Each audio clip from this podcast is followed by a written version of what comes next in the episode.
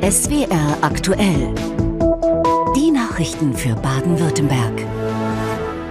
Die Kurznachrichten hat nachher Michael Saunders. Guten Abend. Und damit hallo und willkommen zur SWR aktuell. Die Nachrichtenlage heute ist alles andere als besinnlich. Die Politik spricht sogar von einem terroristischen Abgrund, in den man da blickt. Es war der größte Antiterroreinsatz der vergangenen Jahre. Gerichtet war er gegen die rechtsextreme Reichsbürgerszene. In Zahlen und Fakten, rund 3000 Polizisten rückten heute früh in elf Bundesländern aus. Reichsbürger und sogenannte Selbstverwalter sind Menschen, die die Bundesrepublik Deutschland nicht anerkennen. Die Razzia der Polizei, die war zwar bundesweit angelegt, aber der Schwerpunkt mit 38 durchsuchten Gebäuden und Objekten spielte sich in Baden-Württemberg ab. Die Ermittler gehen davon aus, dass die Gruppierung tatsächlich einen gewaltsamen, bewaffneten Umsturz unseres Staates geplant haben soll. Christoph Kehlbach berichtet. Die Razzia begann am frühen Morgen. In elf Bundesländern, auch in Baden-Württemberg, durchsuchten rund 3000 Polizisten Wohnungen und andere Räume, so wie hier in Münstertal bei Freiburg oder wie hier in Pforzheim. Der Generalbundesanwalt ließ insgesamt 25 Männer und Frauen aus der Reichsbürgerszene festnehmen. Sie werden nun in Karlsruhe dem Ermittlungsrichter am BGH vorgeführt. Vorwurf Bildung einer terroristischen Vereinigung. Die Vereinigung hat sich nach unseren Erkenntnissen zum Ziel gesetzt, die bestehende staatliche Ordnung in Deutschland, die freiheitlich-demokratische Grundordnung unter Einsatz von Gewalt und militärischen Mitteln zu beseitigen. So sind unter den Festgenommenen auch ehemalige Bundeswehrsoldaten, etwa Rüdiger von P., ehemals Kommandant einer Fallschirmjägereinheit in Kalf. Er soll den militärischen Arm der Gruppe angeführt haben.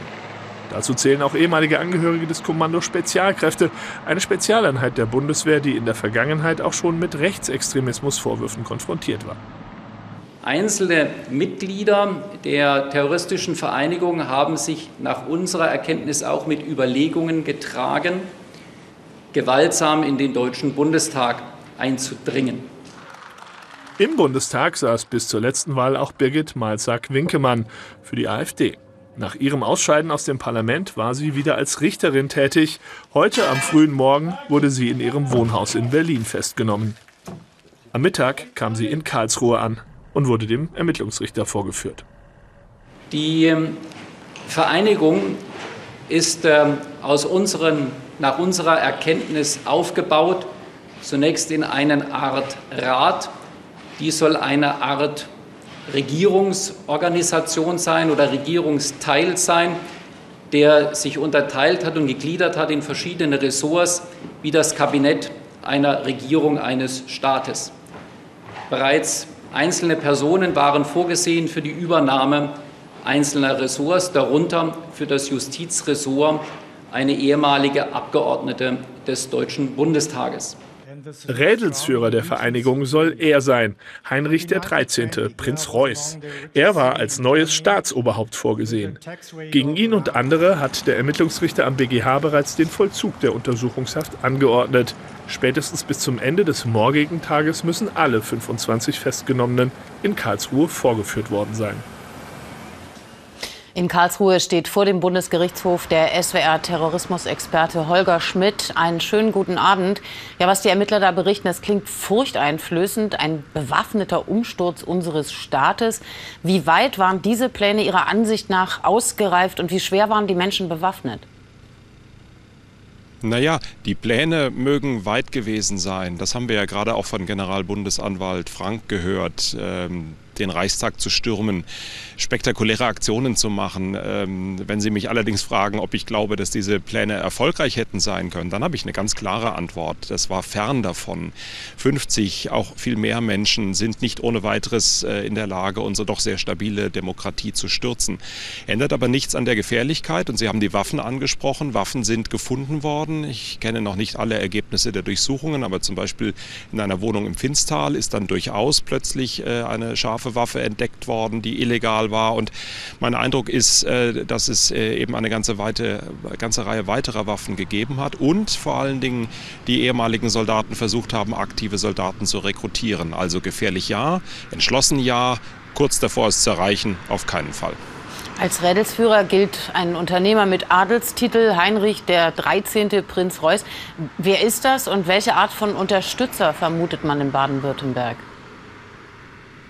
Das ist ein echter Prinz, das ist echter Hochadel, das ist äh, ein Mensch, der schon seit längerer Zeit immer wieder öffentlich aufgetreten ist, auch vor internationalen Organisationen aufgetreten ist und erzählt hat, dass er glaubt, dass der Staat, in dem er lebt, nämlich hier unsere Bundesrepublik, dass die ja eigentlich gar nicht existiert, dass es da große Bedenken gibt und der wirklich ziemlich äh, interessante Theorien immer wieder geäußert hat. Aber er muss sehr einflussreich auf diese Gruppe gewesen sein, er muss sehr charismatisch auf die anderen gewirkt haben, die haben den als ihren Anführer anerkannt, sagen mir Ermittler.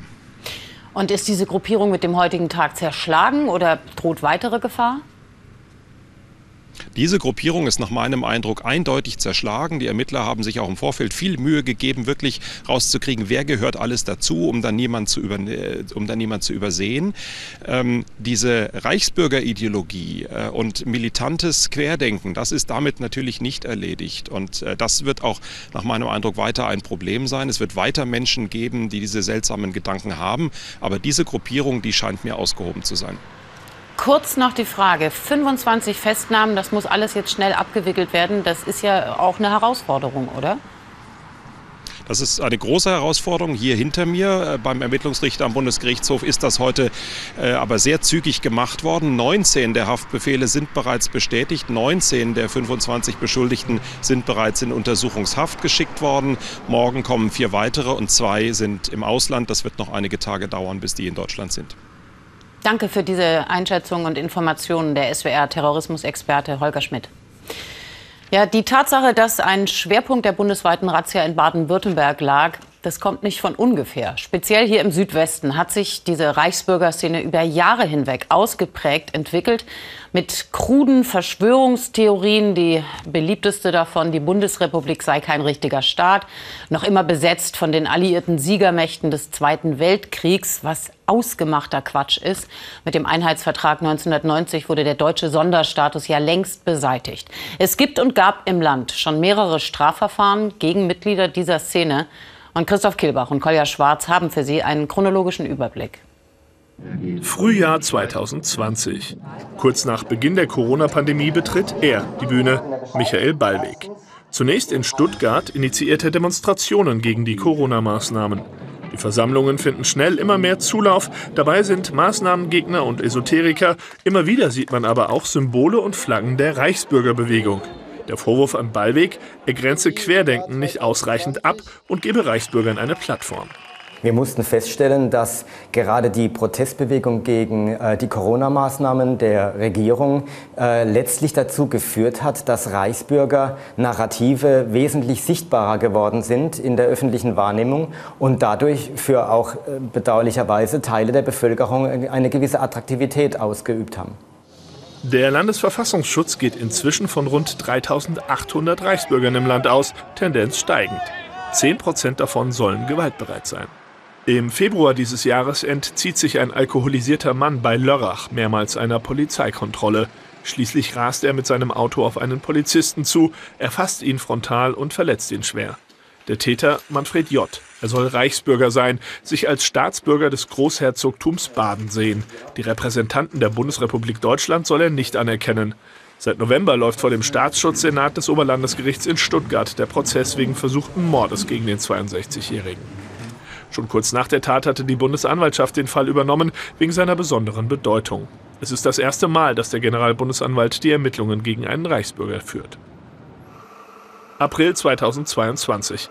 In Boxberg in Baden-Württemberg soll bei einem Reichsbürger eine Waffe beschlagnahmt werden. Der Einsatz gerät völlig außer Kontrolle. Aus einem Haus heraus werden die Beamten mit vollautomatischen Waffen beschossen, mehrere Polizisten werden getroffen, einer schwer verletzt. Dass keine Todesopfer zu beklagen sind, ist wohl nur dem Zufall geschuldet. Zudem geht eines der Häuser auf dem Grundstück in Flammen auf. Der Täter wird festgenommen. Im Haus finden die Beamten ein ganzes Arsenal an Waffen. Auch diesen Fall übernimmt die Bundesanwaltschaft. Der Tatvorwurf versuchter Mord in fünf Fällen. Und nun also die heutige Razzia. Die politischen Reaktionen darauf, die haben durch die Bank einen sehr ernsten Unterton. Die AfD mal ausgenommen, warnen Politiker vieler Parteien davor, diese rechte, vernetzte Szene zu unterschätzen. Innenministerin Nancy Faeser will so wörtlich ihre harte Gangart fortsetzen. Und außerdem gibt's Lob für die Polizei aus Berlin. Durchaus berechtigt. Es gehört ja unfassbarer Mut dazu, Wohnungen zu stürmen, in denen womöglich schwer bewaffnete Menschen sind. Den Fall aus Boxberg im Main-Tauber-Kreis haben wir Ihnen ja gerade erzählt. Welche Reaktionen es aus der baden-württembergischen Landespolitik gab, Petra Nikles hat die Stimmen des Tages. Allen voran trat heute die Bundesinnenministerin in Berlin vor die Presse. Sie zog eine erste Bilanz der bundesweiten Razzia. Die Ermittlungen lassen in den Abgrund einer terroristischen Bedrohung aus dem Reichsbürgermilieu blicken.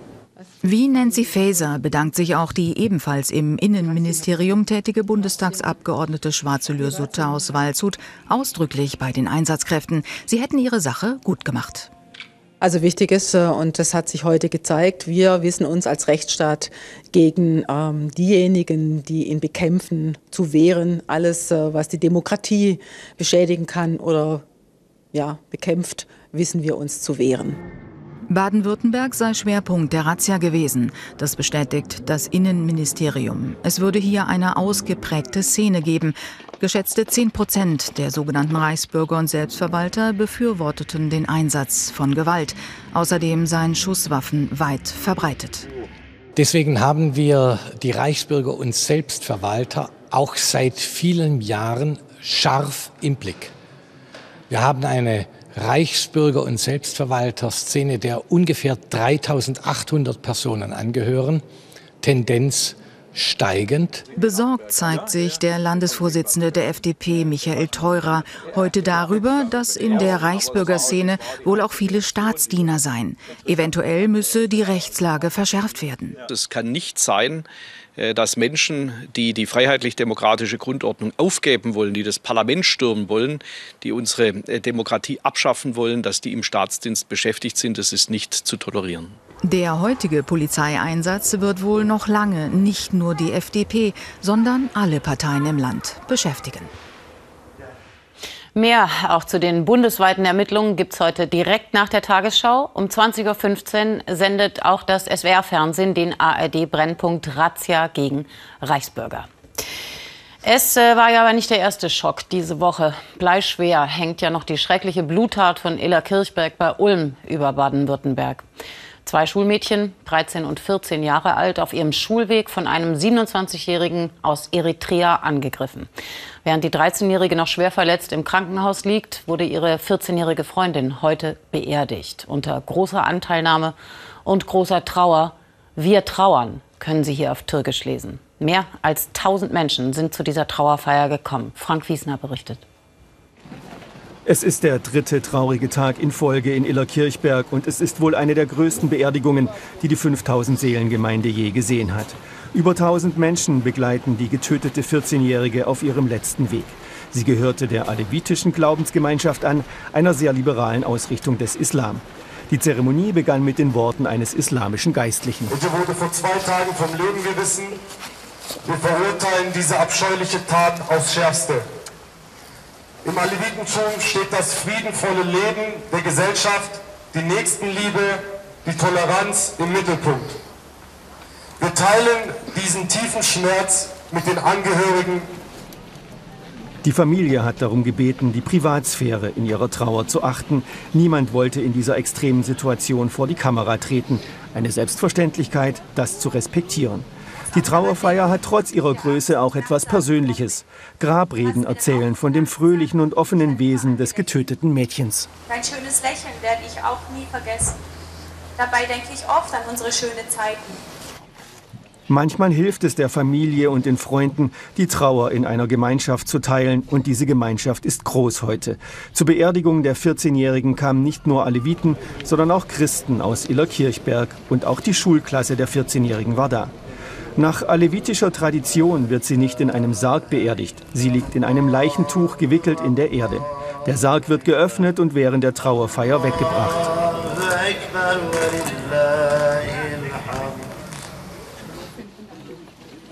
Die Zeremonie wird von mehreren Polizisten gesichert. Auch die Notfallseelsorge ist vor Ort.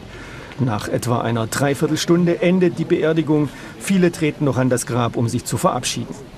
Die politische Aufarbeitung des Falles steht noch ganz am Anfang. Die Beerdigung heute aber ist für viele Menschen ein erster Schritt hinaus aus der Schockstarre, die diese Gewalttat in Illerkirchberg ausgelöst hat. Ja, allerdings. Und wir kommen zu den Kurznachrichten des Tages aus dem Land mit Michael Saunders. In Baden-Württemberg sind im vergangenen Jahr mehr Menschen an Covid-Erkrankungen gestorben als 2020. Das Statistische Landesamt gibt die Zahlen mit rund 8100 an, ein Plus von 2300. Wie es hieß, hängt diese Steigerung auch damit zusammen, dass 2020 erst im März die ersten Corona-Sterbefälle erfasst wurden. Wegen der angespannten Situation in Kinderkliniken hat der baden-württembergische Krankenhausausschuss heute vereinbart, dass Personaluntergrenzen bis auf weiteres nicht eingehalten werden müssen. Nach Angaben von Landesgesundheitsminister Lucha soll damit die Versorgung der kleinen Patientinnen und Patienten gewährleistet bleiben. In den vergangenen Wochen hatten zahlreiche Kinderstationen eine deutliche Zunahme schwerer Atemwegserkrankungen durch RS-Viren bei Babys und Kleinkindern. Kindern verzeichnet. Einen Tag vor dem bundesweiten Sirenenprobelauf sind die Anlagen vielerorts gewartet worden, so zum Beispiel im Kreis Esslingen. Seit fast 60 Jahren thront die Sirene auf dem Rathausdach in Schleiddorf. Alle zwei Jahre prüft Christian Schröder, ob noch alles funktioniert und ob sie noch sicher steht.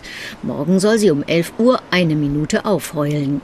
Die Beteiligung am bundesweiten Warntag ist für die Gemeinden freiwillig.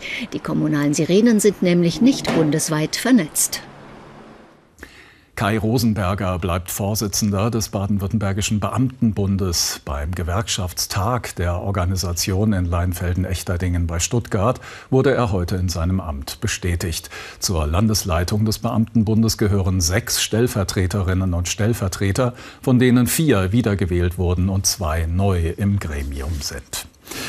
Der Heidelberger Hansi Flick bleibt Fußball-Bundestrainer. Das hat der Deutsche Fußballbund sechs Tage nach dem WM-Aus mitgeteilt. Flick soll demnach seinen Vertrag bis zur Heim-Europameisterschaft 2024 erfüllen.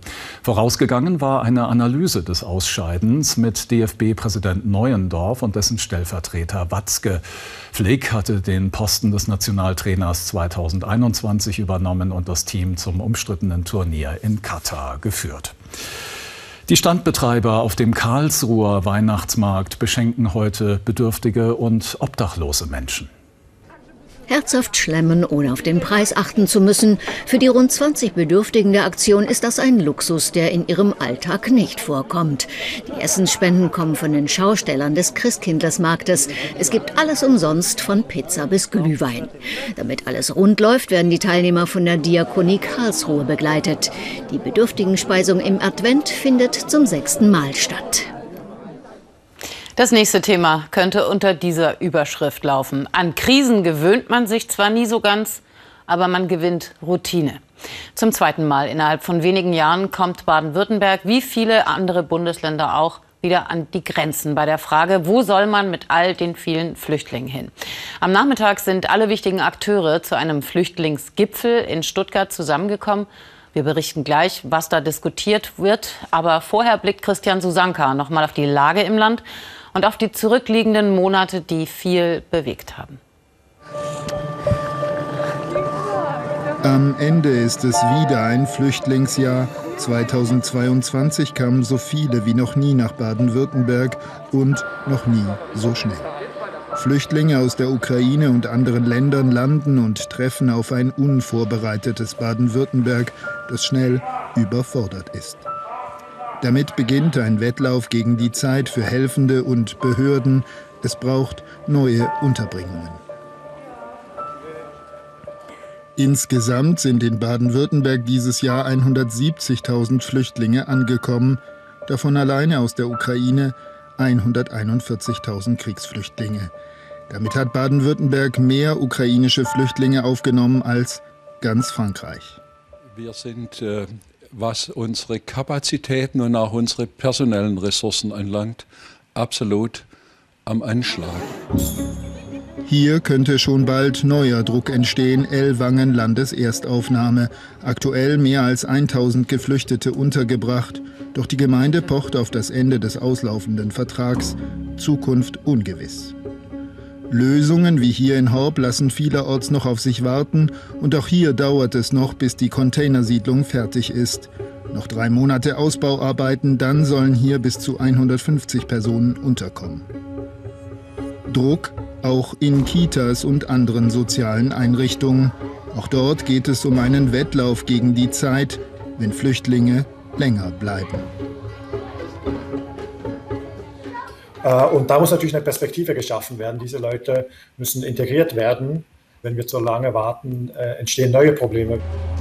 Die Liste der Probleme und Sorgen am Ende dieses Jahres lang und ein Ende des Flüchtlingszustroms erstmal nicht abzusehen.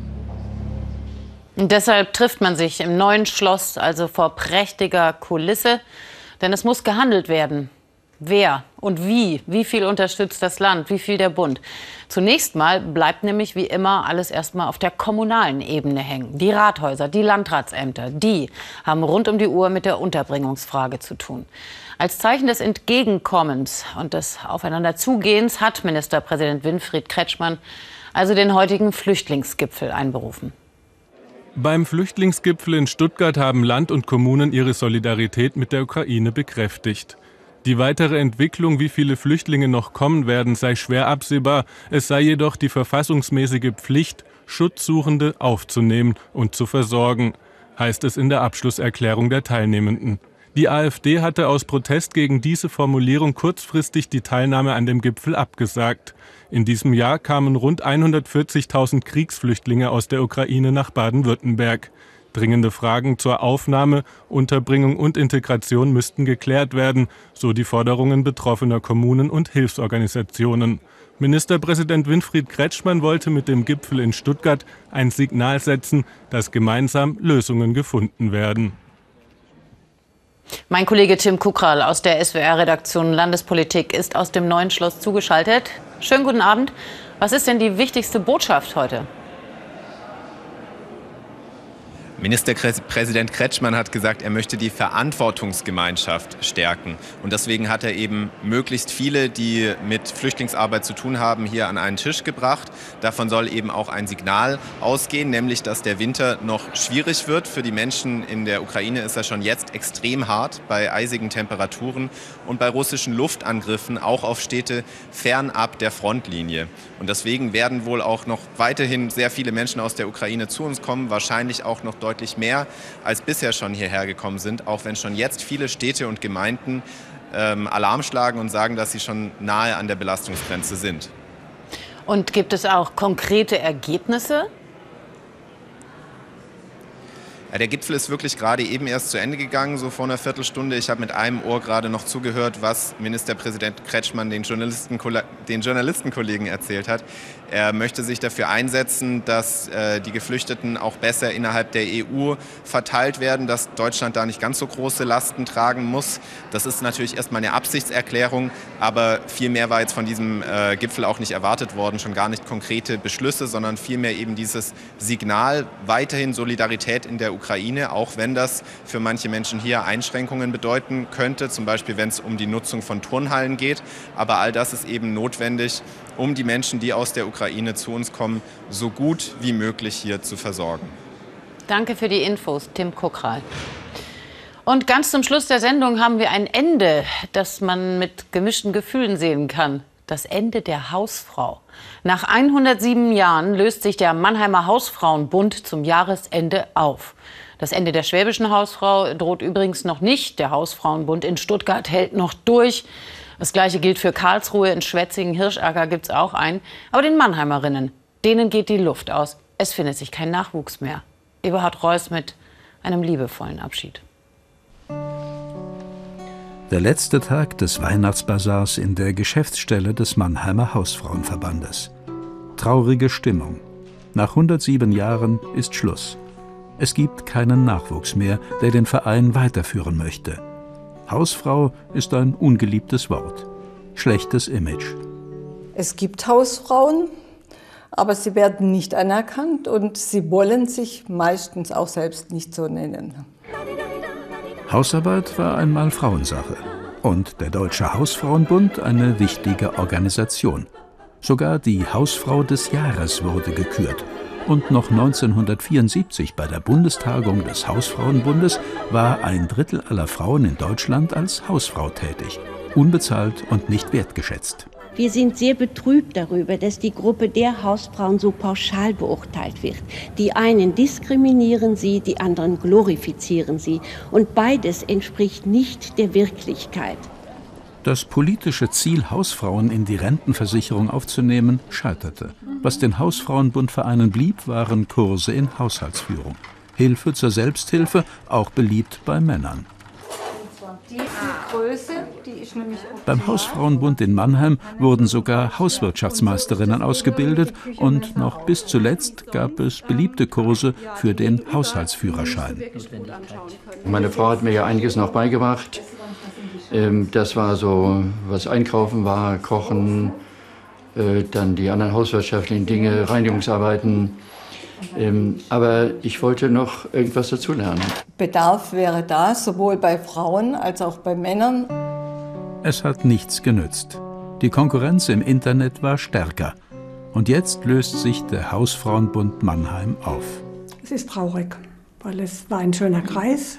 Wir haben uns alle gut verstanden. Ich habe mich immer gut aufgehoben gefühlt. Und jetzt ist es halt vorbei. Schad drum und das war's. Tschüss.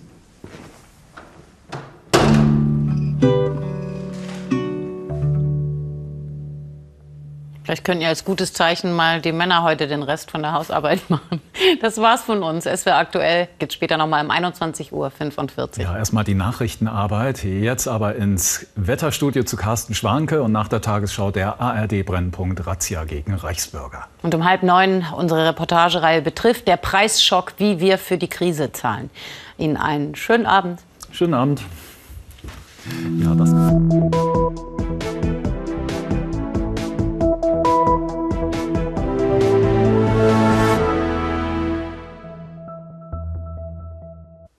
Einen schönen guten Abend, herzlich willkommen zu den Wetteraussichten für Baden-Württemberg. Es wird kälter und es wird winterlicher in den nächsten Tagen. Wir können uns gleich mal gemeinsam anschauen, wo die kältere Luft herkommt.